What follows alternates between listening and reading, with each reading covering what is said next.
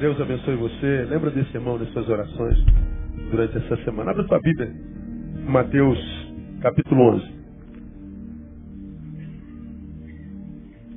É, você conhece muito bem esse versículo? Mateus capítulo 11, os versos 28, 29 e 30, é, registra uma das, uma das falas mais, mais conhecidas da Bíblia Sagrada. Quais são as falas mais conhecidas da Bíblia Sagrada?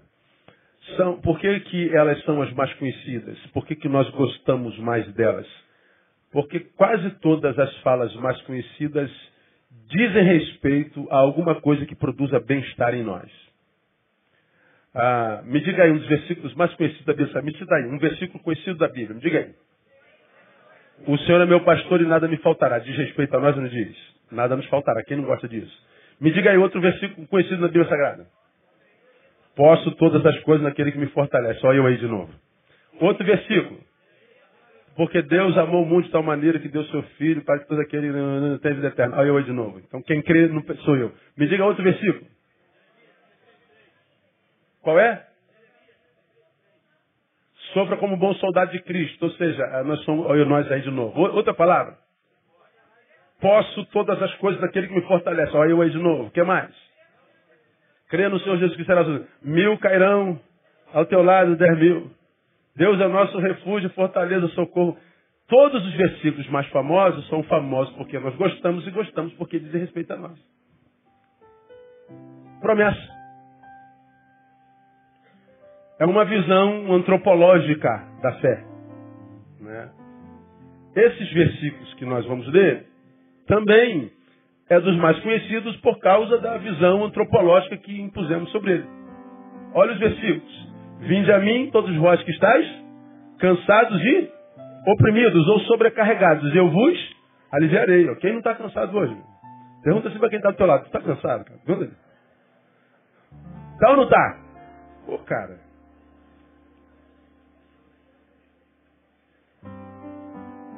Nós andamos cansados e nem sabemos de onde vem esse cansaço, meu. Você dorme cansado oito horas e acorda como? Cansado.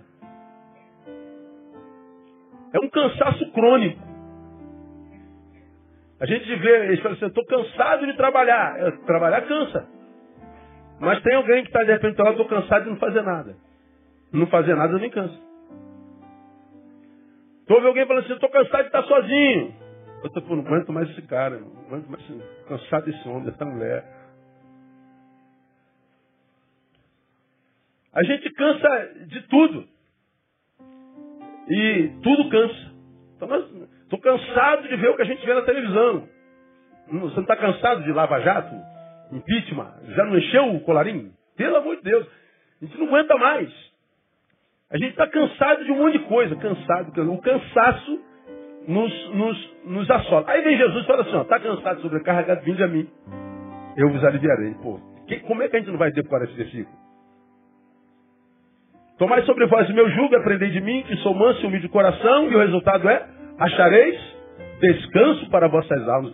Vinde a mim cansados e achareis descanso. Achareis descanso. É essa palavra aqui que eu quero deixar com vocês, achareis descanso. O achar descanso. Ah, deixa eu compartilhar parte da minha semana, só para você ter uma ideia da vida do seu pastor, só nessa semana. E aqui eu, eu, eu respondo algumas, algumas questões. Eu respondi essa semana 391 e-mails. E eu tenho, nesse exato momento, 1.835 e-mails a responder. Para um homem é impossível. Eu prego aqui à noite, amanhã de manhã tem 200 e-mails na minha caixa. Toda semana. O tempo que eu tenho, eu sento e respondo. E alguns são testamentos. Pessoas de toda parte do mundo acompanhando pelas, pelas redes. Encontra em mim alguém de confiança, por causa da forma como eu prego, abrem coração. Eu não consigo responder a todos. Mas a tantos quantos eu posso, eu, eu, eu respondo. Uma menina de 13 anos se suicidou na quinta-feira, na quarta-feira. Acompanhei a família e estive no enterro. E lidar com suicídio é extremamente desgastante. Já falei sobre isso aqui, falo sobre isso no tempo.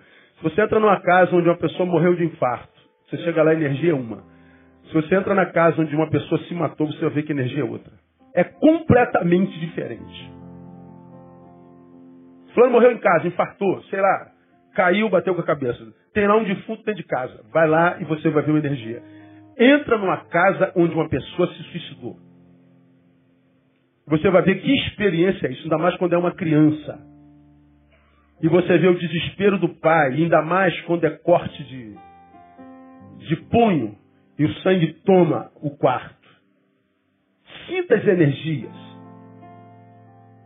Então acompanhei mais um suicídio essa semana e quatro tentativas dele. Quatro outras. Atendi 22 pessoas, dessas 22, quatro divórcios. Dois dos divórcios, mais de 30 anos de casados. Vai absorvendo. Essa semana. 186 pessoas me pediram horário de atendimento. Sem considerar os que buscaram horário na secretaria. 186 pessoas. Você sabe quantas horas tem uma semana? 168. Se eu passasse a semana inteira, de zero hora a 24 horas atendendo, eu não atenderia todo mundo que me buscou horário para atendimento. Quando eu digo assim, pô, estou sem horário para atender, alguns entendem, outros não. Fazem birra, fazem malcriação. Mas, se a malcriação é desrespeitosa, eu respondo. Sempre respondo. Porque o desrespeito é, é, é um outro patamar. Você pode não entender a ocupação, mas o desrespeito é outra história, é questão de caráter. Então, 186 pediram horário sem é, que eu perguntasse à secretaria quantos ligaram querendo horário que pastor nenhum. Ah, meu cunhado levou oito tiros na sexta-feira, na porta de casa. Está internado no Albert Schweitzer, nesse exato momento. Com tiros no peito, tiro no braço que quebrou o úmero, tiro na coxa que quebrou o seu fêmur operou na, no mesmo dia o fêmur operou hoje a, a, o úmero. E eu não consegui visitar o meu cunhado, embora eu tenha estado em três hospitais essa semana. Eu ainda não visitei meu cunhado. Vi que a família estava lá todos os dias. Tive que atender outras é, é, paradas. Preguei cinco sermões em três lugares diferentes, além de um fórum. Sem falar que na semana tem que arrumar tempo para mim, tem que arrumar tempo para Tamara, tempo para Thaís, tempo para a família. Eu tenho que arrumar tempo para Deus, porque eu tenho que pregar quatro sermões toda semana, sermões diferentes. Dá para cansar fazendo o que a gente faz? Você acha que a gente absorve energias alheias? Você acha que a gente dorme quando a gente dorme a gente consegue tirar tudo que lançaram sobre nós numa semana? Impossível. A minha vida não é única. Alguns de vocês têm vida mais atribulada que a minha. Tantos Deus e tantos papéis a serem cumpridos durante a semana, o dia todo. Nós temos que responder às demandas da vida. A vida é assim, não tem como fugir disso. Cada macaco com o seu galho. Demanda, demanda, demanda, demanda, demanda, demanda, demanda, demanda, demanda. Então nós estamos cansados, nós estamos sobrecarregados mesmo. Alguns trabalham 20 horas por dia, 18 horas por dia. Quando chega em casa é o resto de si. O marido se alimenta do resto da esposa, a esposa se alimenta do resto do marido. Como você já me ouviu pregando aqui, quem se alimenta de resto nunca terá saúde. Por isso os casamentos estão indo à bancarrota, porque um se alimenta do resto do outro. Quando chega em casa, o outro não está mais inteiro. Não tem como sentir prazer um com o outro. O que a gente quer é dormir, meu irmão. Mas às vezes chega em casa ainda tem criança, dependendo do, da idade do casal. Tem a casa. Pô, gente, chega, paga. O que chega primeiro está desesperado pelo outro, mas o outro, pô, amor, você vai me desculpar. Compra uma boneca inflável aí e se diverte. Não dá para falar isso, né? Então nós estamos cansados. Os casamentos vão à bancarrota. Nós vamos esfriando um com o outro. A gente vai se acostumando a viver sem o outro.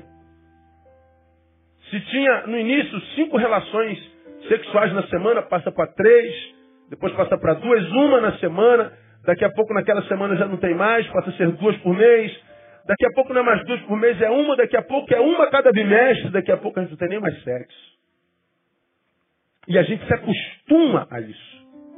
Existem casais que estão casados e não fazem sexo há 10 anos.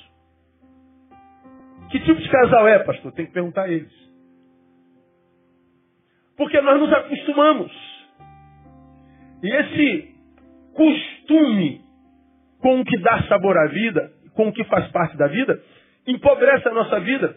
E a nossa vida empobrecida, por algumas áreas que foram mortas, geram em nós uma alma, uma psique paraplégica. O paraplégico é aquele que tem todos os membros, mas as pernas não funcionam. Algo não funciona. Nós temos também a paraplegia da alma e dos afetos. Algumas áreas do nosso afeto, da nossa alma, morrem. Nós nos acostumamos, por causa do cansaço, a, a não praticar e nos absorvemos, absorvemos aquela cultura da não prática, empobrecemos. A gente não tem noção do quanto nós adoecemos pela ausência daquilo. Você diz assim, pastor, eu não sinto a menor falta. É você quem pensa. Você não sente os sintomas da falta do que você não pratica. Mas que alguma área da tua alma, dos teus afetos, do teu bios, é, sente essa falta, a sente. Você é, é, imagina que não perdeu nada, é, talvez, mas você, embora imagine que não tenha perdido nada, não tem noção do quanto deixou de ganhar. Você está aqui hoje e diz assim, eu estou muito bem, mas se estivesse praticando aquilo que um dia deu sabor na vida, você não estaria aqui, você estaria lá na frente muito bem. Você está aqui, bem, acredito. Mas se estivesse praticando, você estaria lá, bem adiante, muito melhor e bem também. Então a sensação que daqui a gente não perdeu nada. Ah, mas a gente nunca vai mensurar o que a gente deixou de ganhar. Cansaço. Além do fato de você já me ter ouvido pregar aqui, que o cansaço é um ladrão. O cansaço é um roubador. Nos rouba. Por exemplo, você chegou em casa morto. O teu filhinho está desesperado, querendo que você chegue para jogar bola contigo. Ele não sabe que você tem 40 anos.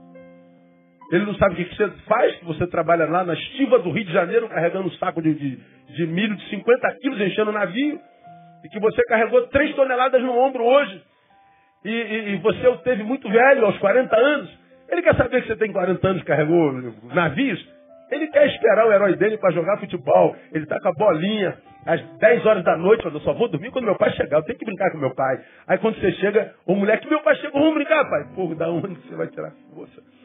Se vira, aí tu tira a força, vai brincar um pouquinho com o moleque. Cara, é cansativo. Ou, se você estiver muito cansado, o moleque quer brincar, você diz, não, filho, papai está cansado. A mulher quer jantar, você diz, não, mulher, estou muito cansado. O marido quer ir para o cinema, a mulher diz, não, estou muito cansada. Ó, deixou de ir para o cinema, pô, perdeu um momento gracioso com a família. Deixou de semear uma semente preciosa que produziria um fruto muito, muito importante para um tempo desértico que chegaria. Você deixou de brincar com teu filho, deixou de plantar uma memória que serviria quando esse moleque tinha, tivesse 15 anos e ia passar pela crise existencial que os de 15 passam, mas você deixou de semear na vida do teu filho, deixou de plantar uma memória que vai te custar muito caro. Por quê? Por causa do cansaço. Vamos à igreja hoje? Não, estou muito cansado. E de repente na igreja, naquele dia, Deus responderia a tua questão. Uma questão que você coloca diante de Deus há 10 anos.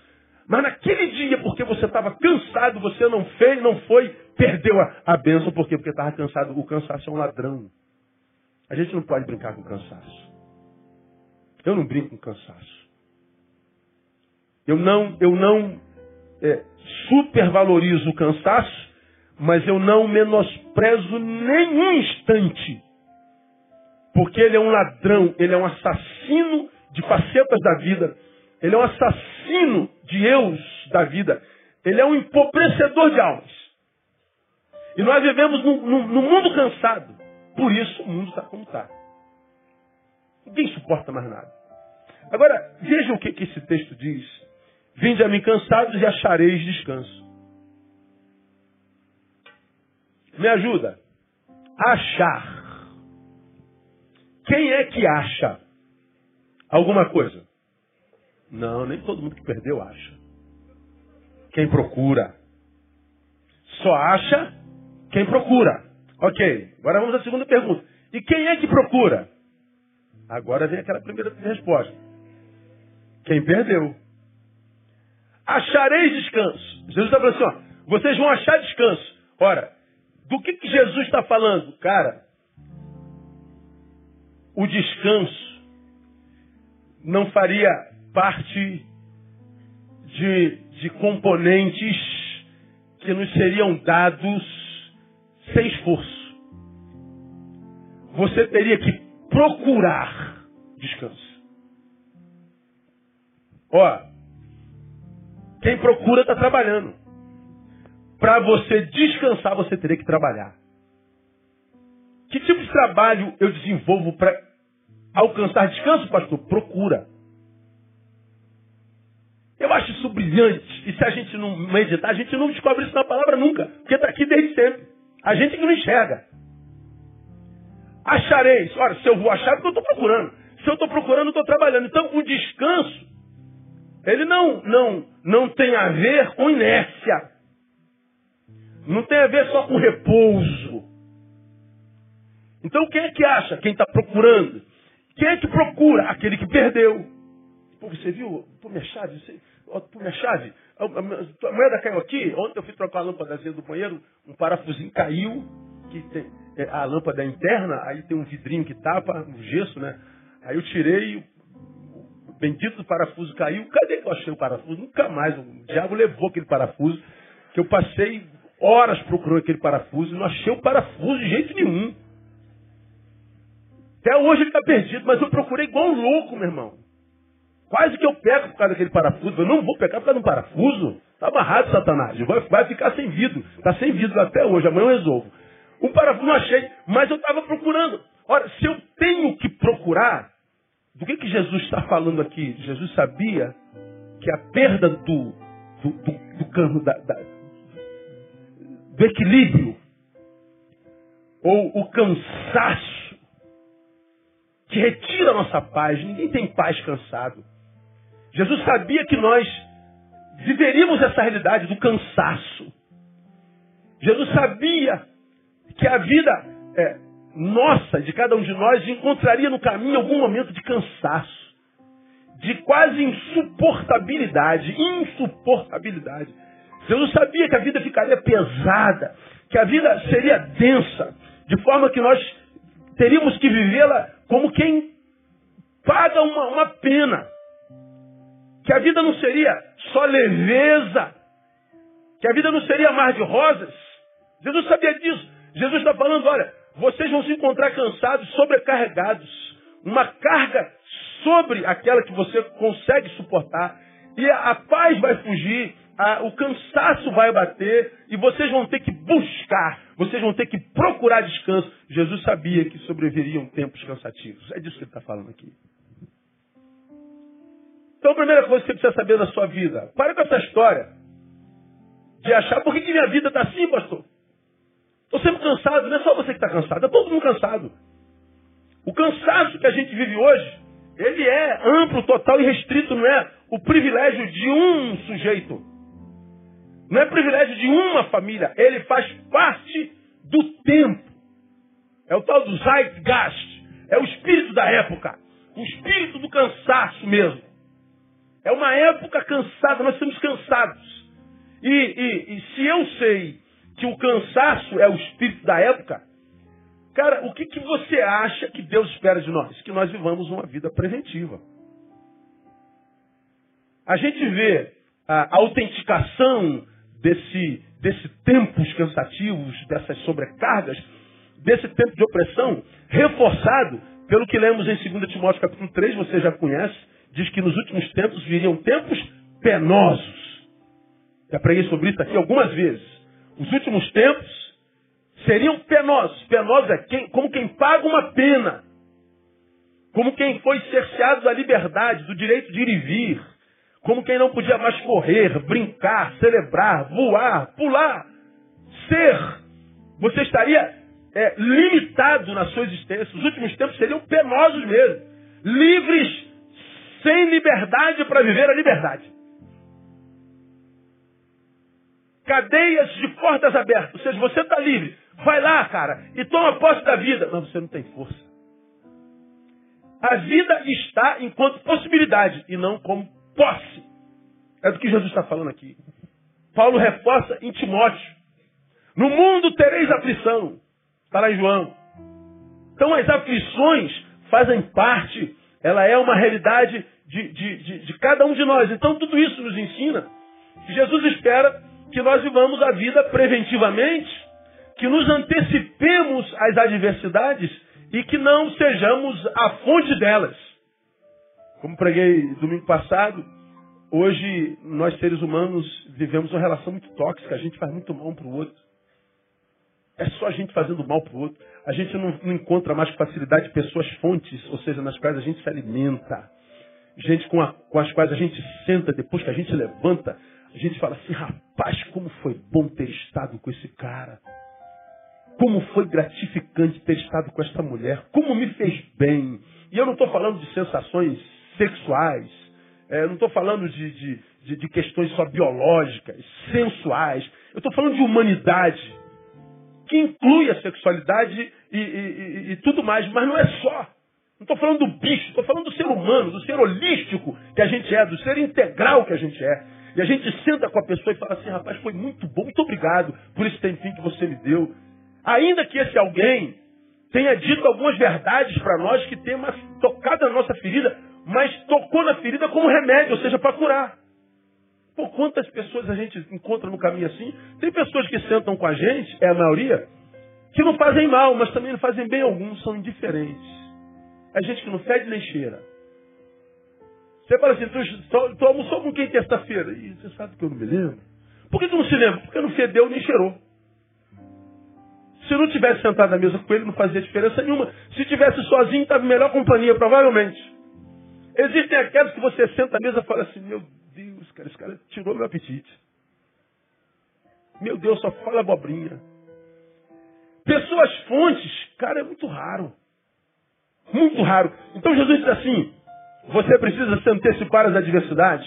Não deve buscar ser a fonte causadora das adversidades. Viva a vida preventivamente, porque o tempo do cansaço chegou, o tempo da sobrecarga chegou, o tempo da opressão chegou. Isso é uma realidade para todo mundo. Todo mundo. Aí, já que a gente tem que viver a vida preventivamente, eu me propus, pedindo ao Senhor direção, a dar a você alguns fatores preventivos para a nossa vida, essa vida de cansaço que nós vivemos. Deixa eu compartilhar três fatores preventivos da minha perspectiva. Primeiro, primeiro fator preventivo. Conheça seus limites e respeite-os. Conheça seus limites e respeite-os. Porque a primeira parte, quase todos nós conhecemos. Eu sei qual é o meu limite. Quase todos nós. Tem gente que não sabe o seu limite. Alguns de nós conhecem o nosso limite, a gente só não respeita. Aí o que, que nós fazemos? Nós trabalhamos além do limite. Nós realizamos além do limite. Nós invadimos o ilimitado. Já preguei sobre isso aqui há muito tempo atrás. Você se lembra disso aqui, ó. Quando isso aqui tá, o nosso limite está aqui. Neil, o teu limite é aqui. Então trabalha até aqui, ó. Todo mundo tem limite. Todos somos limitados. Trabalha até aqui, produz até aqui. Quando você chegar aqui, Neil, lembra que o cansaço é um ladrão, um assassino de Deus que torna a nossa alma paraplégica, que torna paraplégico os nossos afetos, que nos impede de vivermos holisticamente, integralmente as, as áreas da nossa existência. Lembra? Então, quando você chegar aqui, Neil, lembra que o cansaço pode pegar. O que, que a gente faz? A gente invade o ilimitado. Aqui, além do limite, qual é o problema? Nós estamos numa área para a qual não há saberes. Nós sabemos o que acontece até aqui, ó. Agora, quando você excedeu o teu limite, você está no mundo desconhecido. O que, que pode acontecer contigo? Há um monte de coisa. Biologicamente, a gente fala pode acontecer pano branco, ah, problemas é, psicodérmicos, ou seja, problemas na pele, problemas psicossomáticos, você pode ter bulimia, anorexia, você pode ter pânico, você pode ter tudo que é síndrome que existe no mundo hoje, você pode ter pânico, ah, você pode ter queda de cabelo, você pode, você pode tudo em desgraça. E mais, podemos inclusive que a gente nem imagina que exista. Nós entramos no ilimitado num lugar para o qual não há saber. Nós nunca vivemos o que isso aqui pode produzir. De modo que quando o que vivemos aqui é produzido em nós, nós estamos entregues a essa desgraça porque a gente não sabe lidar com isso. Portanto, quando a gente invade o ilimitado, estamos entregues à própria sorte. Quem lida com a sorte quase sempre se entrega com azar. Você já ouviu falar disso. Por isso nós temos que respeitar os nossos limites. Vivemos num tempo que você já me viu falar que trocou o ético pelo estético. O que vale não é o que a gente é, mas o que a gente parece ser. Então a gente investe quase tudo que somos em imagem. Se a imagem for aceitável, diferente daquele garoto que era o presidente da empresa, a imagem dele foi repelida, depois que ele trocou de roupa e se colocou no lugar superior, ele foi aceito. Porque o que vale é o que parece ser. Aí o que, que a gente faz? A gente investe mais na imagem do que na gente. Imagem é o que nós somos para o outro. A gente é o que a gente é só para a gente. A gente é aquele que nós somos quando não tem ninguém olhando para nós. Aquele que nos habita e que só a gente conhece. A gente gasta pouco tempo com esse que a gente é. Mas com esse aqui que nós somos, meu irmão, o investimento é pesado. É muito dinheiro em academia, muito dinheiro em maquiagem, é muito dinheiro em botox, em lipo, em bomba. É muito dinheiro em cabelo, em salão de beleza, manicure, pedicure. É muito investimento no corpo, é muito investimento no intelecto, no estudo, na compra, na ostentação, foto. Tem imaginação de quantas fotos você tirou de si mesmo essa semana? Tem noção de quanto da tua imagem foi produzida essa semana? De quanto você gastou com o teu corpo essa semana? buscando prazer para ele nas noites. Agora pergunte para si quanto tempo você gastou alimentando a tua alma na palavra, na boa música, na boa companhia, na adoração. Quanto tempo você gastou? Você sabe qual vai ser uma das desgraças do Facebook? Que ninguém no dia do juízo vai poder chegar perto de Deus e falar assim: Deus, eu não falava contigo porque eu não tive tempo. Ninguém vai poder falar para Deus que não falou com ele porque não teve tempo. Porque se ele pegar o tempo que a gente gasta em Facebook, vai revelar que nós fomos grandes mentirosos. Tivemos tempo e não falamos porque ele não era importante. Não investimos no que nós somos, investimos no que parecemos ser. Trocamos o ético pelo estético. Já falei isso aqui. Então, nós investimos demais no corpo. E aí, o nosso corpo vai ficando bombado, bonito, mas a alma definhando. E quanto mais pesado o meu corpo, mais doente minha alma, e chega uma hora que a minha alma não consegue mais carregar esse corpo que eu tenho. Não consegue carregar essa imagem macro realizada que eu vendi. A alma vai sendo abatida pelo corpo. Veja, nós melhoramos do lado de fora e estamos abatendo a alma do lado de dentro, porque ela tem que se esforçar, fazer um esforço hercúleo para sustentar essa mentira que a gente vendeu para o social. Chega uma hora que você está acometida, acometido por um cansaço, um desânimo. Parece que, como, como já falei aqui, citando o padre Fábio de Mello, você foi roubado de si e você não sabe onde é que você foi parar. Tem que carregar esse corpo, esse cansaço de uma forma insuportável. Um desânimo, abate. Tudo perde sentido. O apetite, em todas as vertentes da vida, é, some. Você não tem mais vontade de fazer nada, de ir a lugar nenhum. Tua vontade é se isolar dentro do quarto, não ver mais ninguém. Tua vontade é de morrer. Por quê? Você foi roubado de você. Se a gente não se comporta como homem de Deus, a gente vai dizer que o culpado é a esposa, o culpado é o filho, o culpado é o pastor, o culpado é o papa, cuidado é a mãe, o culpado é a mãe, o culpado é todo mundo. Ninguém presta. Não, cara, o único responsável pela sua vida é você. O único responsável pela minha vida sou eu. Ninguém tem culpa, não. É gestão mesmo, autogestão equivocada. Nós excedemos o limite. Já devemos ter parado com isso há muito tempo. Seja lá o que for isso. Que se desgasta tanto, que te cansa tanto, que está roubando de você o sabor da própria vida, o direito de viver a promessa. Eu vim para que vocês tenham vida e vida com abundância. Cadê a promessa de Jesus cumprindo na vida? Não cumpre porque Jesus mentiu? Será Jesus mais um charlatão? Ele disse que eu teria vida e a vida nunca chega a mim. Claro que não, pô. A gente sabe que o problema não é Jesus.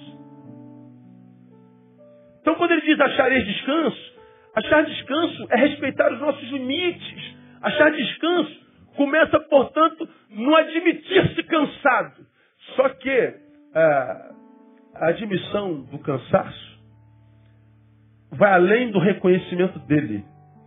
Admitir-se cansaço é, requer atitude.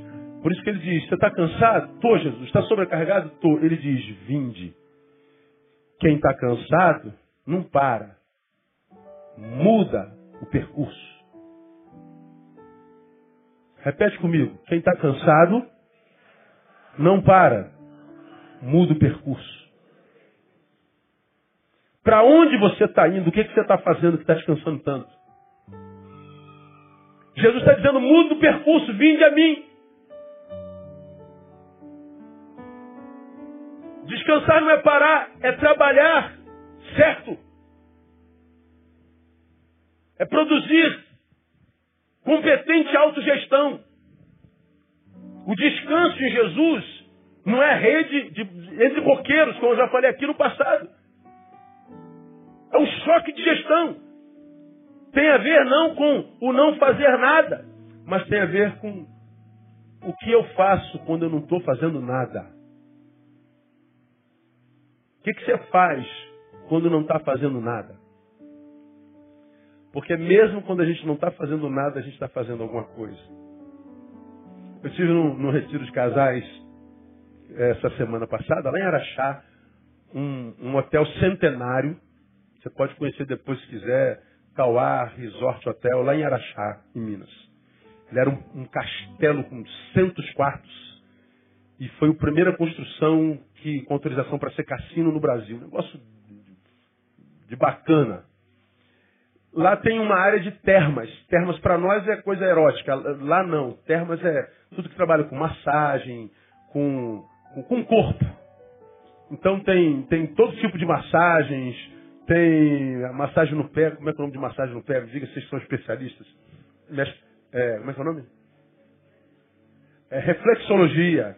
Tem aquele bagulhinho que bota na orelha, como é o nome daquilo? Auriculoterapia. Tem massagem com pedras quentes massagem relaxante, bambuterapia. Tem, tem terapia até de bambu, irmão. Um negócio que a gente de louco, a gente nem sabe. Então, tudo que diz respeito a relaxamento, corpo, pedras quentes. Então, tem a área de termas. E tem um, um, uma área com uma cúpula gigante, deve ter uns 40 metros de altura, com, com uns vitrais lindos. E tu chega aqui, aquele negócio do tamanho desse tabernáculo assim, redondo, gigante, alto, com uma estrela no meio que dizem é, é energizado. Aí você vê as pessoas indo pro meio da estrela e fica assim, ó. Como que. Ai meu Deus do céu. Aí, aí dá vontade de falar, por que, que a está balançando aí? Não, energia, energia. Tal. E tem alguns, alguns, algumas poltronas assim ao redor, divãs, que você pode sentar e ficar, que toca uma musicazinha, aquela musicazinha de relaxamento, aquelas indianas, peruanas, e você fica ali, né, viajando na maionese, relaxando. Aí eu falei, meu amor, vai caminhar que eu vou dar uma relaxada aqui. Aí eu dei uma relaxada, estava no intervalo, André foi fazendo sei o quê, mas eu estava com meu celular. Aí meu celular tocou, eu atendi, era desgraça. Aí eu estou aqui ouvindo desgraça naquela música de graça. Eu desliguei o celular depois da desgraça comunicada. E eu continuei não fazendo nada. Mas a informação era tão pesada que eu não consegui mais tirar aquilo de dentro de mim. Eu não estava fazendo nada. E o que, que eu estava fazendo quando eu não estava fazendo nada? Pensando na desgraça que jogaram dentro de mim. O que, que você faz quando não faz nada? Todos nós, quando não fazemos nada, estamos fazendo alguma coisa. Dá para entender o que eu estou falando? O que trabalha em nossa mente quando nós estamos fazendo nada? O que trabalha meu peito quando eu não estou fazendo nada? Portanto, se eu estou fazendo nada e dentro de mim há um trabalho intenso que não me permite curtir o nada que não faço, esse trabalho intenso em mim, ainda que nada eu faça, vai me cansar mais do que se eu estivesse fazendo alguma coisa. Aí você pode não acreditar. Por exemplo, uma palestra de 25 minutos tem o mesmo desgaste físico de um trabalhador braçal de 8 horas. Portanto, um sermão que eu prego aqui, eu tenho o mesmo desgaste físico de um trabalhador braçal de 8 horas. Bobagem. Mas onde é que está agravante? Quem se recupera mais rápido? Quem teve um trabalho braçal de 8 horas depois do sono ou quem trabalha com a mente depois do sono? Quem se recupera mais rápido? O trabalhador braçal. Por incrível que pareça. Porque o cansaço menos grave, menos importante é o físico. Esse é bobagem. Você pode estar cansado, você virou três lajes hoje. Irmão, come uma feijoada daquela que só tua avó sabe fazer. Toma aquilo que você gosta de tomar. E deita naquela cama que enquanto você está comendo, você está sonhando com ela. Porque quem come feijoada já está pensando na cama depois. Hoje eu comi feijoada. Glória a Deus. E a cama estava lá. Então você comeu aquela feijoada, virou laje, dormiu, igual pedra, como algum de vocês dorme, e dormir igual pedra é um privilégio, irmão. Tem aquele pessoal que a gente fica com raiva dele, você deita, 30 segundos o cara está roncando, irmão. Você fica rolando para lá e para cá. Quando é casal, dá um problema no casamento terrível. Porque os dois deitam juntos e um dorme três horas depois. Um bateu, pum, apagou. falei, meu Deus, onde é que é o botão que desliga esse cara? Que o cara dorme e dorme.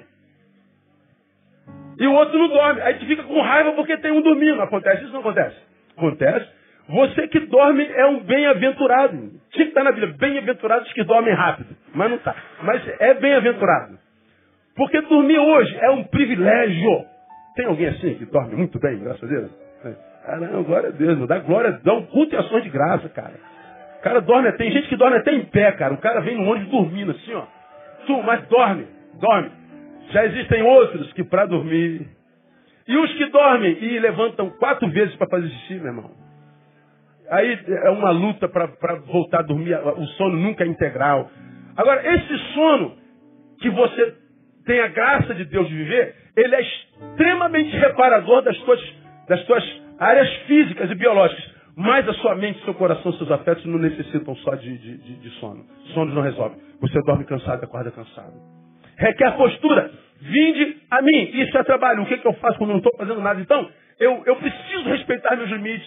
Eu tenho que criar defesas para que eu não leve do trabalho coisas que vão interromper o meu não fazer nada. Eu tenho que respeitar os meus limites. Conversei ontem com um pastor que me ligou lá dos Estados Unidos, lá de Nova York. Chutou o balde. Não vou mais para a igreja. Não foi. Ele está sem igreja há um mês. Não comunicou. Olha, não estou indo. Eu não aguento mais, não suporto mais. Pegou a família, botou no carro foi, foi tirar umas férias forçadas. Estamos em abril. Ou maio. Maio, estamos em maio. Pastor, não aguentei, não aguento mais. Aí eu fiquei ouvindo o cara. Eu falei, mais um. Todo dia a mesma coisa. Cansado. Possibilitado. Conversei com ele uns 20 minutos, 15 minutos. Mostrei para ele como é que é. Ah, pastor, eu vi que o senhor tirou um sabático há três anos. Se eu não tirei, eu morro, filho meu. Então eu prefiro suportar a língua de quem não entende, é ignorante, é perverso, é maldoso, do que morrer por causa de gente assim. Respeite seus limites. Você precisa respeitar os seus limites. Se não respeita, meu irmão, vai ficar cada vez mais difícil. Nós adoecemos muitas vezes sem que haja possibilidade de cura. Porque Jesus sabia que o tempo do cansaço chegaria, disse que nós viveríamos um tempo insuportável. Por isso que a palavra lá em, lá em Eclesiastes 9,10 está dito lá, tudo que tiver a mão para fazer, faz conforme as tuas forças, não é além das forças. Respeita os teus limites. Você se lembra que eu já preguei aqui que mesmo Deus, quando o homem tinha limites, Jesus foi martirizado, traído. Seus afetos, portanto, foram alcançados pela traição de Judas e o abandono dos outros onze. Pela negação de preso. Jesus foi abandonado por todo mundo. Ele, ele se entristeceu. Ele foi cravado na mão, ele foi chicoteado, ele foi humilhado. Mas diz o texto que ele não abriu a sua boca. Mas quando chegou a hora nona, diz que ele bradou em alta voz. Bradar já é grito. Bradar em alta voz é mais do que grito. O mesmo Deus que, enquanto o homem foi em silêncio para a cruz, permaneceu na cruz por um tempo em silêncio até que ele chegou no seu limite. Quando ele chegou no seu limite, ele bradou, ele botou para fora. Ou seja, até Deus, quando o homem tem limite. E muitas vezes nós, querendo parecer Deus, não reconhecemos nossos limites. Aí adoecemos e perguntamos, por que Deus? Tu não me abençoas? Porque você não está aí, cara. Você está me apresentando o teu resto. Você está me apresentando o que você não é. Isso não é você. Isso que você fez consigo, eu não conheço.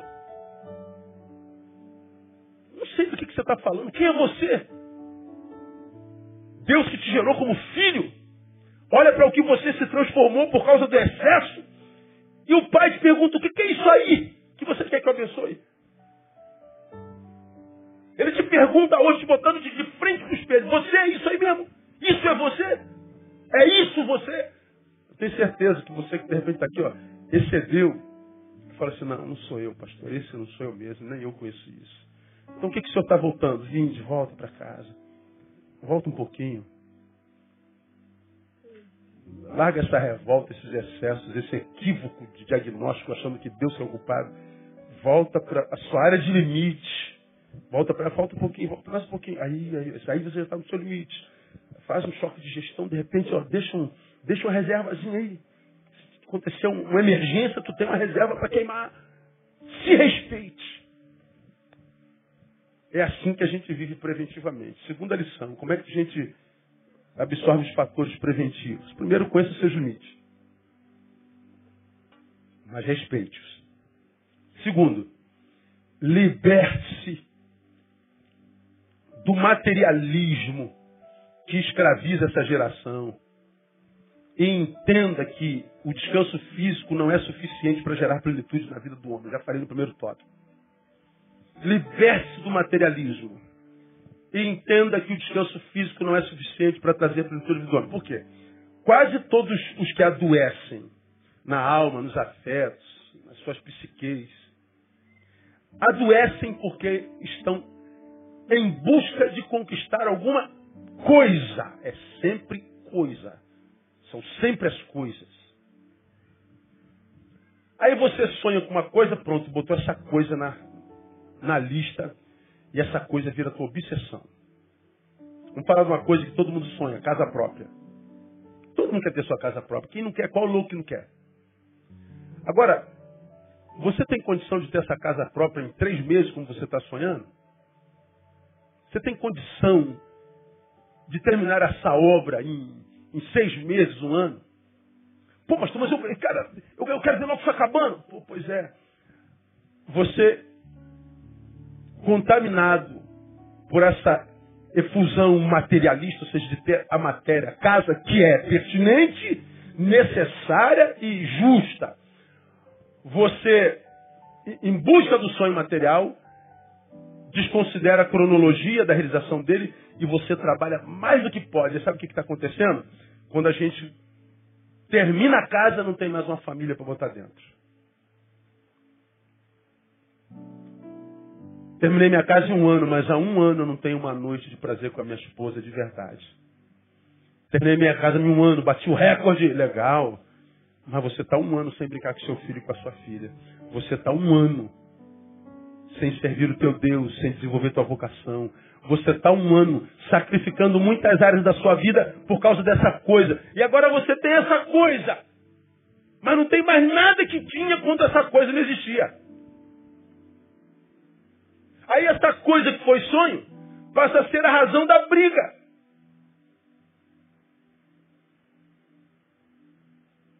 A gente quer passar um concurso. Claro que tem que passar no concurso. Todo mundo quer fazer concurso público. Tente não fazer o estadual para o Rio de Janeiro, que está bravo agora. Mas vai melhorar, eu acho. Provavelmente. Ou não. Mas faça teu concurso. Legal. Só que para fazer teu concurso, Você estudou 24 horas por dia. Legal, tem que ser assim, não tem como passar se não for assim. Mas você não vê mais pai e mãe. Você abandonou os amigos, a namorada, o namorado. Você sacrificou um monte de coisas importantes. Você, você é, escravizou afetos que te eram tão caros, que te ajudaram a ser o que você é. Você sacrificou o teu dom para ir em busca do teu, do teu sonho e fez isso durante o ano. Quando chega lá no lugar, fui aprovado. Aí você vê o teu nome na lista. Aí você descobre que na lista de gente que celebrava a vida contigo, já não tem mais gente para você dizer, passei no concurso. Aí você vê, eu não estou dizendo que é pecado construir casa, não estou dizendo que é pecado. É, pelo amor de Deus, pastor, não estou falando nada disso. Eu só estou falando que a gente não pode, na febre da busca pelo material, sacrificar outras coisas da nossa vida que são tão importantes. Cara, eu, eu, eu, poderia, eu poderia dar um milhão de, de, de exemplos pessoais. Eu sou pastor, minha igreja é gigante, meu ministério é, é, é nacional, internacional. Eu tenho outras atividades além da igreja. A minha vida é toda cronometrada, é toda, toda agendada. Os meus horários de prazer são anotados com quem eu vou almoçar. É tudo ali. Às vezes eu, eu, eu preciso de tempo para mim, eu não tenho na manhã, eu tenho que buscar na tarde do dia seguinte, uma hora, para descarregar. Se eu não tenho essa tarde, no, outro dia eu tenho que buscar na noite.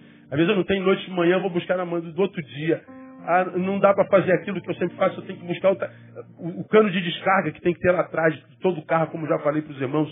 Pode ser um trator que levanta um prédio atrás desse trator, tem um buraquinho chamado cano de descarga, onde aquela potência toda é descarregada para que o trator continue levantando o prédio. Você pode ver aquele avião que levanta 400 toneladas lá atrás, tem turbina, cano de descarga, onde aquilo é descarregado para que esse avião atravesse os oceanos e viaje por 24 horas ininterruptas. Tem que ter um caninho de descarga. Nós precisamos desse caninho de descarga durante o dia, durante a semana. Nós precisamos, de qualquer jeito, e, e, e isso, a gente está tapando esse cano de descarga porque a gente quer continuar levantando o mundo, ganhando o mundo, voando alto. Como eu preguei bem pouco tempo atrás, quem quer fazer por muito tempo tem que parar por algum tempo. E quase sempre a gente não para porque a gente está atrás de alguma coisa. Trabalho, trabalho, trabalho, trabalho, trabalho. Aí o que, que a gente vê com tristeza? Tanta gente trabalhadora, ferrada na vida. Gente honesta, Gente que a gente bate no peito e diz, cara, esse homem é muito trabalhador, essa mulher é muito trabalhadora. E isso é uma virtude hoje como nunca antes. Mas a despeito de ser trabalhador e trabalhadora, está com as emoções extremamente adoecidas e não conseguem curtir o fruto do muito trabalho que desenvolveu. É uma tristeza, uma perversidade. Como ajudar alguém que adoeceu pelo fato de ser trabalhador? O que, a gente pode fazer? A gente não pode fazer nada. Quando o sujeito é vagabundo, está cansado de não fazer nada, eu morra de uma vez então. Não quer trabalhar, não coma. A Bíblia diz, aquele que não quer trabalhar também não coma. Quem não trabalha e come, peca. Então, quem comeu, ó, está almoçando, está pecando, irmão. Para de comer para você parar de pecar. Né? Então, a, a, a, agora, a gente vê um trabalhador, cara. Aquele irmãozinho que acorda de manhã, dorme de madrugada. Pô, não pode curtir o fruto do seu trabalho. Dá uma pena.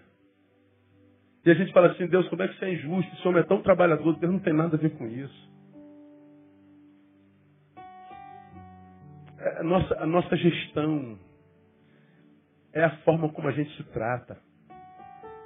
Teve um retiro de casal na nossa igreja, que eu acabei de dar palestra. Nossos retiros são maravilhosos, cara. Quem, quem vai ao retiro sabe. Eu, eu falo em um monte de retiro no Brasil, o nosso é muito legal. Por isso a concorrência é sempre muito grande. Aí eu acabei de pregar, eu, eu dei um tipo de estudo. No final do, do estudo eu tive um, um, uma iluminação, acho que do Espírito Santo, em função do que eu preguei. Eu perguntei assim aos cônjuges, varão, perguntei aos homens, você tem certeza que a tua mulher está totalmente feliz contigo? Você tem noção ou não se tua esposa tem algumas áreas na tua vida que entristecem muito a ela. Perguntei às mulheres a mesma coisa. Mulher, você tem noção percepção do quanto teu marido está satisfeito contigo ou não, ele está mesmo satisfeita contigo? Ela está mesmo satisfeita contigo? Você já perguntou ela, pô, meu, tem alguma coisa minha, alguma área que ainda te entristece, que te, te faz sofrer? Cara, foi um silêncio mortal. Porque quando nós nos amamos, muitas vezes nos calamos para não ferir. Calamos para não ferir, para não piorar. Mas aquilo que nos, é, nos fez calar, que é o amor, é o mesmo que nos fez reter o que nos adoece. Como disse Lacan, né? doenças são palavras não ditas. A verdade que eu retive por amor a nós é a mesma verdade que me adoeceu. E agora, doente, te dou o trabalho que dou, que não daria se tivesse falado.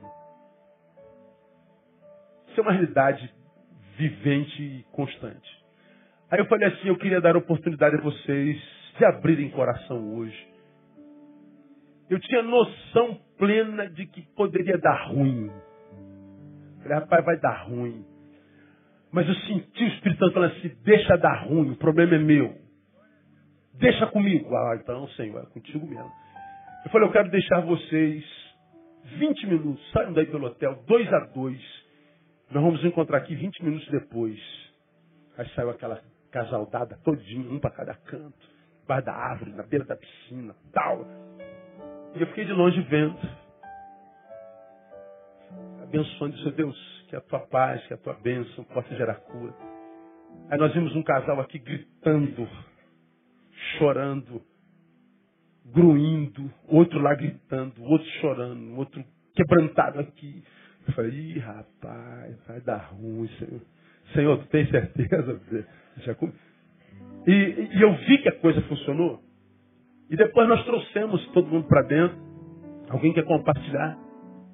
Aí o marido levanta e fala assim, cara, eu não tinha noção do quanto minha mulher estava ferida. Foi um chororô. Ele pediu perdão. A outra levanta e diz, eu não tinha noção de que eu poderia estar fazendo tão mal. Eu não sabia que ele sentia isso. Pois é. O problema é que a gente não sabe. A gente não sabe quanto mal que a gente faz a quem a gente ama porque a gente está atrás de matéria. Porque a gente está atrás de coisas. Mas eu estou trabalhando, meu filho, para te dar o melhor. Pô, já falei sobre isso aqui. O que, o, o que de melhor um pai pode dar ao seu filho, senão a sua presença? Você acha que quando o filho olha para você, ele olha uma bicicleta, meu? Tu acha mesmo que seu filho revoltado, ele quer uma nota de 100 reais? Ele quer a tua presença, cara. Se a presença vier com 100 reais, melhor ainda. Se a presença vier com a bicicleta, melhor ainda. Mas se não tiver bicicleta ou 100 reais, a presença do pai basta. E a gente está trabalhando para dar o melhor.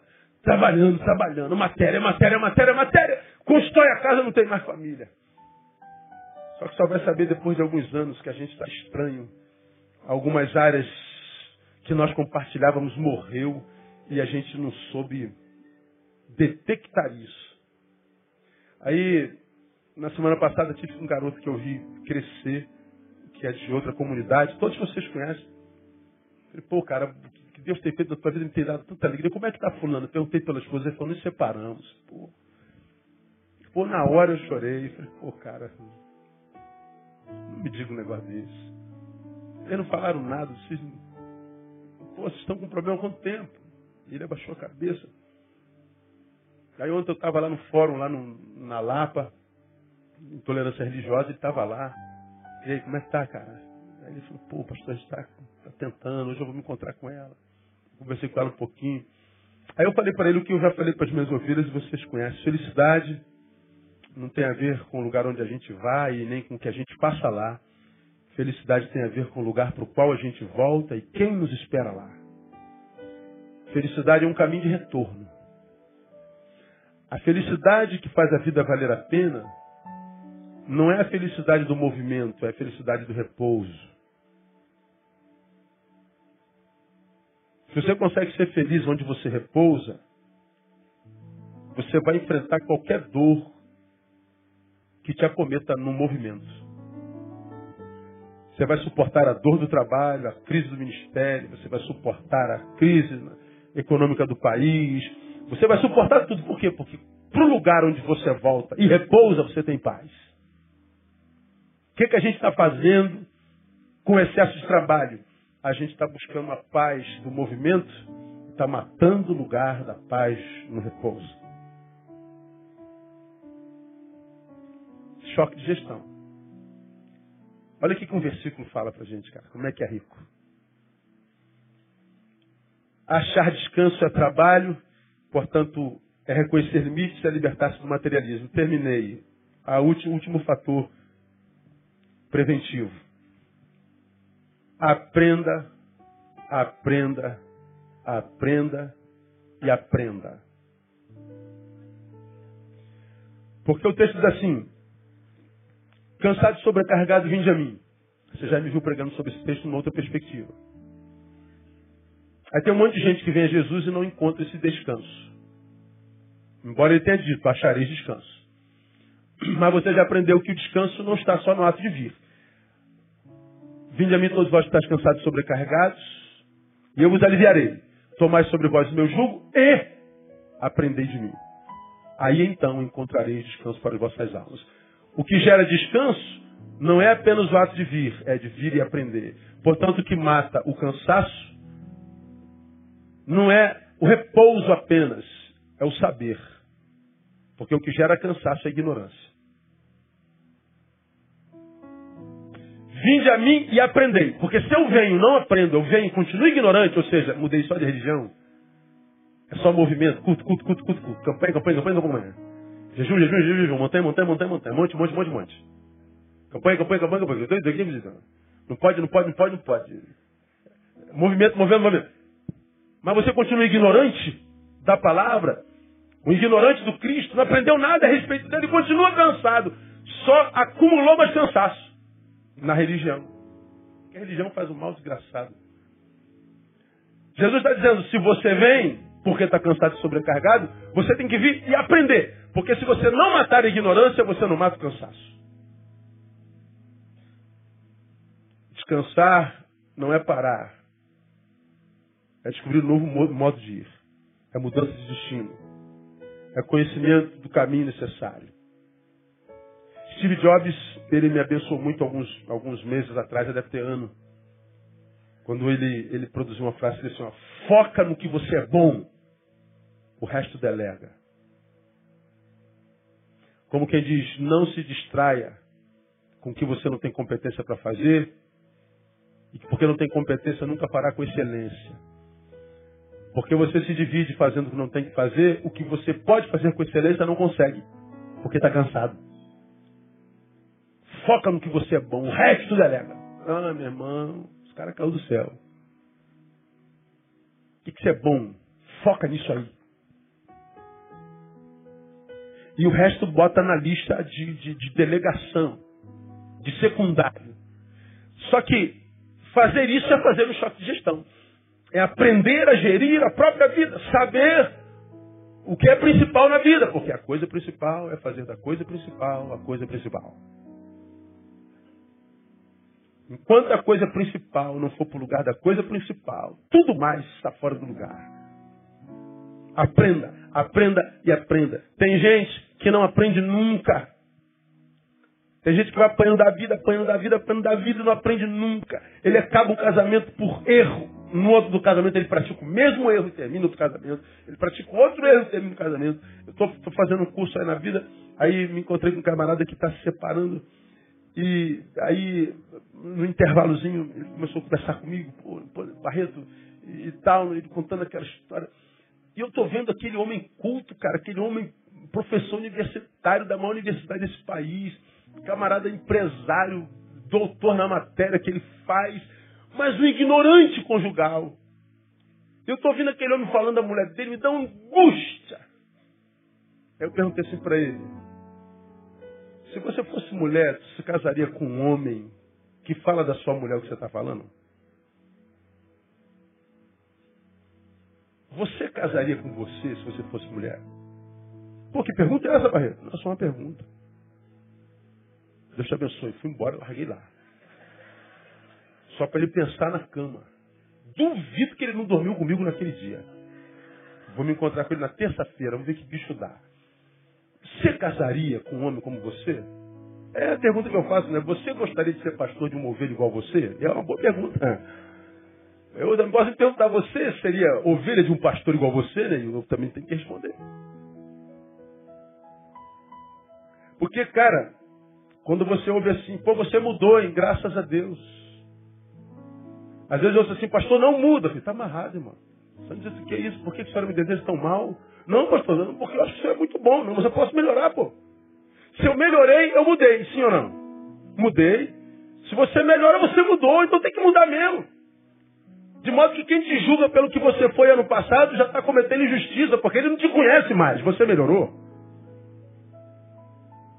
Agora a gente melhora quando a gente busca aprendizado, quando a gente aprende com a dor. Então, o conselho para a gente terminar, Jesus diz que é manso e humilde. Aprendei de mim que sou manso e humilde. Então ele nunca ensina a fórceps. Seu ensino não vem por osmose. Eu não vou deitar com a cabeça na Bíblia e a Bíblia vai passar para dentro do meu cérebro. Isso não existe. Ele é manso e humilde. Ou seja, não é por força nem por violência que ele gosta de ensinar e que ele ensina. Por isso está lá no Salmo, aquietai-vos e sabei que eu sou Deus. Como é que eu sei Deus? Na quietude. Eu não posso estar em movimento, eu não posso estar agitado. Não, eu leio, arruma um tempinho para mim que eu apareço. O que, é que eu faço? Não, eu falo, já preguei aqui, eu falo com Deus quando eu estou dirigindo, eu falo com Deus lavando roupa, eu falo com Deus jogando até bola, pastor. Eu acredito que você fala com Deus fazendo isso tudo. Se você fala com Deus, eu acredito, que eu não acredito que você o ouça, que ele fale contigo.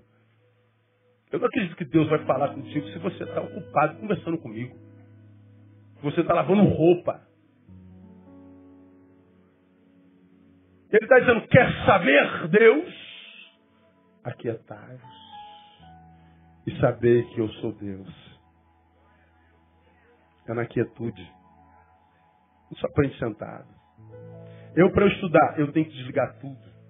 Não pode ter som, não pode ter música. Ninguém pode bater a porta. Hoje eu estava de joelho no gabinete antes do culto. Eu estava mergulhado no que eu ia pregar de manhã. Alguém bateu no meu gabinete. Pastor. Aí alguém falou assim, poxa, pastor, deve estar em oração, ele não atende antes do culto, só depois. Ah, eu sei, assim, há muito tempo. Aí eu falei, meu Deus do céu. Ficou uns cinco minutos batendo. Eu falei, Deus, eu não vou sair daqui, Deus. E babá. Falei, ah, meu Deus, quase que eu pego ela. Tá, tá, tá, tá, tá. Mas não podia, eu não ando armado, né? Eu não consigo, eu preciso de silêncio total. Quando estou nas minhas devoções, a secretária sabe, eu não adianta, eu não atendo o telefone, não atendo ninguém. Tem pastor na sala ao lado. Eu e Deus. Depois, eu supro outras necessidades. Se eu não faço por necessidade pessoal, eu faço por necessidade de função, porque eu tenho que preparar sermão. Tenho que pregar quatro vezes por semana. Tenho que estudar, fico um retardado. E Deus só fala com a gente quando a gente tem tempo para Ele. Enquanto nós estivermos ocupados em tantos afazeres, enquanto formos é, Maria e Marta, né? Quem foi que foi para a cozinha fazer quitute? Maria ou Marta? Marta. Maria mergulhou no pé de Jesus. Ó, Jesus não está aqui em casa todo dia, então vou agarrar no pé dele. Marta falou, vou preparar um salgadinho para Jesus. Aí Marta começou a trabalhar, Maria não foi ajudar, de repente Jesus, essa preguiçosa. Não, ela escolheu a melhor parte. Esse tempo é o da quietude. Se o quietude é muito gostoso, eu vou gostar de saborear. Mas a gente podia fazê-lo dez minutos depois. Deixa a vagabunda aqui. Porque você chama de vagabunda alguém que produz no ser, enquanto você produz no fazer.